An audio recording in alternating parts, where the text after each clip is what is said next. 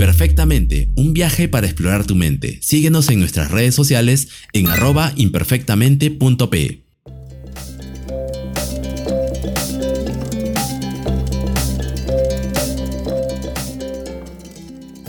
Tal vez te ha pasado, una amiga o un amigo te cuentan sobre su relación y te dicen que su pareja no los entiende, que les gustaría que actúen de manera diferente o hasta incluso que sienten que no los aman. Y no es solo que te lo cuenten, muchas veces nosotros mismos sentimos que no entendemos a nuestra pareja y sentimos que no aprecian las cosas que hacemos o dejamos de hacer. Recuerdo esto porque hace poco una amiga me comentaba algo parecido y no pude evitar recordar los capítulos del libro Los cinco lenguajes del amor, en el cual su autor Gary Chapman nos da consejos muy valiosos para poder entender la forma en que tanto nosotros como nuestra pareja nos sentimos amados. Además de ser un escritor exitoso, Gary Chapman es docente universitario, pastor y consejero matrimonial. En 1992 escribió Los cinco lenguajes del amor, que se convertiría en un bestseller, vendiendo más de 11 millones de copias con traducción a 50 idiomas. En este libro, según el autor, existen cinco lenguajes del amor. Estos pueden ser muy importantes para que la relación mejore sustancialmente, y no solo en pareja, sino también entre amigos, compañeros o familia. Chapman destaca que cada persona tiende a expresar su amor y prefiere recibirlo de maneras concretas. Estas maneras son los cinco lenguajes del amor. El primer lenguaje son las palabras de afirmación. Este lenguaje hace referencia a las palabras de aprecio, que son una forma muy efectiva de comunicar amor. Estas se expresan mejor en afirmaciones directas y simples, como te queda muy bien ese nuevo peinado o te ves muy bonita con ese vestido, me encanta la comida que preparas o gracias por hacer simplemente algo tan simple como botar la basura. Este tipo de afirmaciones pueden cambiar enormemente el ambiente emocional en las relaciones de pareja. Los cumplidos verbales son mucho más grandes motivadores que las palabras de regaño o crítica.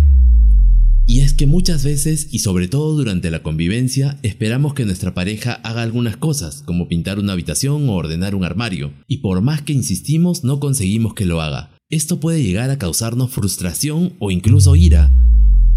En estos casos, Chapman aconseja no enojarse ni discutir por esto, sino mejor motivar a la persona haciendo cumplidos verbales de aquello que sí hace, esto podría incentivar a la persona a complacernos con ese deseo que le hemos estado pidiendo ya anteriormente.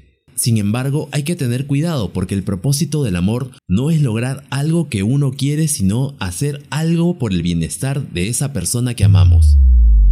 Lo que el autor nos quiere decir con este tipo de lenguaje es que solemos expresar cariño al verbalizar palabras de ánimo, de apoyo, de afecto, de felicitación, elogios, amabilidad o humildad hacia el otro. Son palabras que a veces se dicen sin pensar y causan un efecto muy positivo en la otra persona, aumentando su autoestima, su seguridad y su bienestar.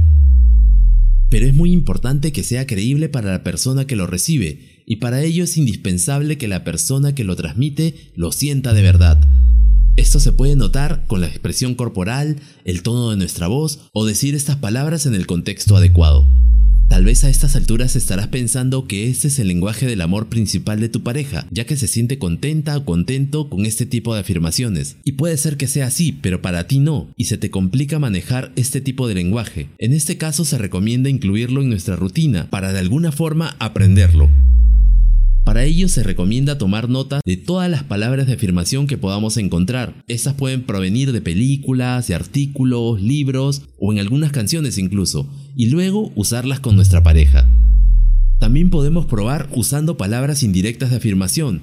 Cuando nuestra pareja no esté presente, podemos decir cosas positivas de él o de ella a otras personas, como amigos o familiares. Seguramente alguno de ellos les comentará sobre eso. Otra de las formas es dejarle a nuestra pareja una nota. Las palabras escritas tienen la ventaja de que pueden ser leídas una y otra vez. Lo importante con este tipo de lenguaje del amor es ir analizando qué frases se adecúan mejor al lenguaje del amor de tu pareja, así que atentos con ello. El segundo lenguaje del amor es el tiempo de calidad. Muchas veces para las parejas encontrar un momento para disfrutar juntos es una tarea difícil, ya que vivimos en una sociedad de prisas, con un millón de responsabilidades, siempre trabajando o estudiando para no estar desactualizados, todo esto nos hace olvidar lo que significa realmente el tiempo de calidad. Compartir tiempo de calidad no es tanto el acto como podría ser salir a cenar, o al cine, o incluso ver una película juntos en casa. Disfrutar de un tiempo de calidad va más allá, escuchando y siendo escuchados, sin prisas ni otros distractores. No hay otro objetivo para la persona más que compartir ese tiempo con la persona que se quiere. Por otro lado, el tiempo de calidad no significa que pasemos horas mirándonos a los ojos, significa pasar tiempo haciendo algo juntos y dar toda nuestra atención a nuestra pareja. Lo más importante en este tiempo es dedicarnos el uno al otro. La actividad es el vehículo que crea el sentido de unión. Me imagino que les ha pasado frecuentemente estar disfrutando de un momento juntos y él o ella están ausentes perdidos en la pantalla de su celular. Esto suele pasar sin darnos cuenta. Estas actividades son las que no nos permiten disfrutar de un tiempo de calidad con nuestros seres queridos. Estemos atentos y no permitamos que nuestros valiosos tiempos con nuestros seres queridos se pierdan por estar distraídos. Otro de los lenguajes del amor que menciona el autor son los regalos. Al leer este título uno no puede evitar pensar en todo lo que se dice de nuestra sociedad consumista y de lo materialista que puede sonar querer recibir regalos. Pero este lenguaje no solo habla del tema material, sino también de aquellos regalos que expresan mucho amor y cariño por ser elaborados por la propia persona o comprados con mucho esfuerzo. Para algunas personas que su pareja les regale cosas es una expresión de amor, los hace pensar en todo el recorrido y no solo en el acto de recibir el regalo, Piensan en el esfuerzo que ellos han realizado, en recordar lo que les gusta, en elegir algo que refleje ese gusto, en encontrar un lugar que tenga lo que buscan o en otros casos en hacerlo con sus propias manos. Por otro lado están las personas que les gusta regalar, que disfrutan desde que tienen la idea de lo que van a regalar hasta después de haber dado el regalo a la otra persona. En este caso, una vez más, nos toca ir conociendo a nuestra pareja y estar atentos a lo que les gusta, y ver si su lenguaje del amor son los regalos, hacerlos o recibirlos. Otro de los lenguajes del amor son los actos de servicio. Se trata de las cosas que hago por mi pareja, como por ejemplo cocinar, limpiar, encargarme de las tareas de la casa, ir al supermercado o ir al colegio a buscar a los niños, arreglar las cosas de la casa. Este lenguaje se trata de agradar ayudando o haciendo favores a tu pareja. No se trata de una necesidad ni una obligación, sino de algo que se hace de manera generosa para agradar o ayudar al otro. Tratar de agradar sirviéndoles o haciéndoles favores a ciertas personas les resulta muy gratificante. A muchos de nosotros nos gusta que nuestra pareja nos sorprenda, por ejemplo cocinando nuestro plato favorito o ordenando las cosas en el hogar, como por ejemplo en mi caso, que tengo un toque del orden y me gusta que todo esté ordenadito. Es súper gratificante encontrar ese tipo de detalles en tu pareja. También es súper halagador encargarse de las tareas más pesadas o desplazarse a sitios lejanos. Nos pasa mucho como por ejemplo cuando nuestra pareja vive al otro lado de la ciudad y tú recorres un largo trayecto solo para ir y estar con ellos. Y no solo se trata de hacer eso por agradar a la persona, el plus está en realizar los actos con una sonrisa en la cara y sin esperar que devuelvas el favor o una respuesta inmediata compensatoria. Cabe reiterar que este tipo de acciones no son una necesidad ni una obligación, sino algo que se hace de manera generosa para ayudar al otro. Por último, pero no por ello el menos importante de los lenguajes del amor, tenemos al contacto físico. Este hace referencia a las formas más básicas pero a la vez más potentes para demostrar cariño o afecto. Estas pueden ser los abrazos, los besos, las caricias, las relaciones en la intimidad, entre otras formas de contacto físico. Estas se tratan de formas de transmitir o recibir amor de la pareja. Para algunas personas el contacto físico es su lenguaje principal, sienten seguridad y felicidad a través de este, y sin este no se sienten amados. Este tipo de lenguaje es tan importante que puede iniciar una relación, pero de la misma manera su ausencia puede hacer que una relación termine. En mi caso, por ejemplo, durante la última relación que tuve, el contacto físico no era mi lenguaje principal y eso me causó un problema, ya que mi pareja tenía el contacto físico como su lenguaje del amor principal. Y esto hacía que piense que no estaba interesado en la relación y es más, que no la amaba. Por suerte pudimos superar esto hablando de lo que sentíamos y gracias a ello pudimos entendernos mejor y superar este tema. De la misma forma, muchas parejas pueden tener sentimientos muy fuertes o la disposición para construir una relación, pero al manejar diferentes lenguajes del amor pueden hacer que formemos una idea errónea de lo que nuestra pareja siente por nosotros. Todos tenemos un lenguaje del amor diferente, pero siempre hay un lenguaje principal. Por lo tanto, tú también tendrás uno. En este caso, el autor nos muestra una forma de identificar cuál es tu lenguaje del amor primario. Para ello debemos preguntarnos qué es lo que más le pedimos a nuestra pareja. Es frecuente que pidas algo porque te satisface emocionalmente. Asimismo también podemos pensar en lo que se nos viene a la mente cuando quieres sentirte genuinamente apreciado. ¿Cuál de estos lenguajes del amor se te viene a la mente?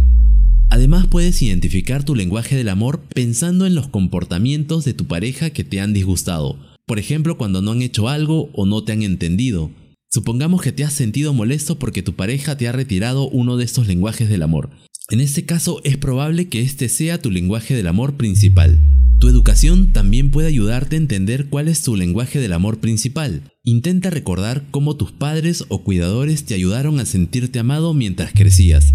El autor nos menciona que el amor puede expresarse y recibirse en los cinco idiomas. Sin embargo, si no hablas el idioma principal de tu pareja, no se sentirá amada o amado aunque hables los otros cuatro. Una vez que hables con fluidez su idioma primario de amor, podrás utilizar los otros cuatro. En el libro el autor también habla de las fases del amor, cómo se adaptan a las relaciones a lo largo del tiempo. Por ejemplo, menciona la fase inicial conocida como el fenómeno de enamoramiento. Este se caracteriza por la atracción y el fuerte deseo de pasar tiempo con la pareja. Sin embargo, menciona que esta fase no es necesariamente una fase fiable para la relación a largo plazo.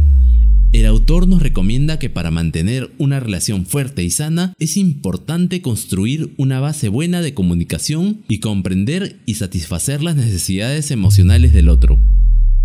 Y así llegamos al final del resumen del libro Los cinco lenguajes del amor. Espero que este episodio les haya gustado. Se trata de un libro muy importante que les recomiendo para mejorar su relación como pareja. Pero en palabras del autor, en una relación se necesita que se escuche con comprensión a fin de entender los pensamientos, los sentimientos y deseos de la otra persona. Lo cierto es que existen varias formas de conectar sentimentalmente con alguien, que se adaptan a los diferentes tipos de personalidad y a nuestras maneras de vivir la vida pero siempre lo más importante será mantener una comunicación constante y sobre todo sincera de ambas partes, y no temer en comentar qué es lo que nos gusta y lo que no. Si te gustó el programa, compártelo con tus familiares, amigos o con quien creas que lo necesite. Nos vemos en una próxima oportunidad. Que estén muy bien y que sean felices. Muchas gracias por escuchar este podcast. Nos gustaría agradecer a nuestros seguidores que con su apoyo nos han motivado a seguir trabajando para crear contenido que nos ayude a tomar conciencia sobre la importancia de nuestra salud mental.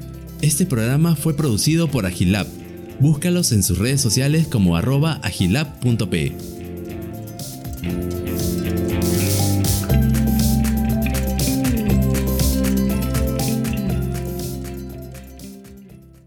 Imperfectamente, un viaje para explorar tu mente. Síguenos en nuestras redes sociales en arroba imperfectamente.pe.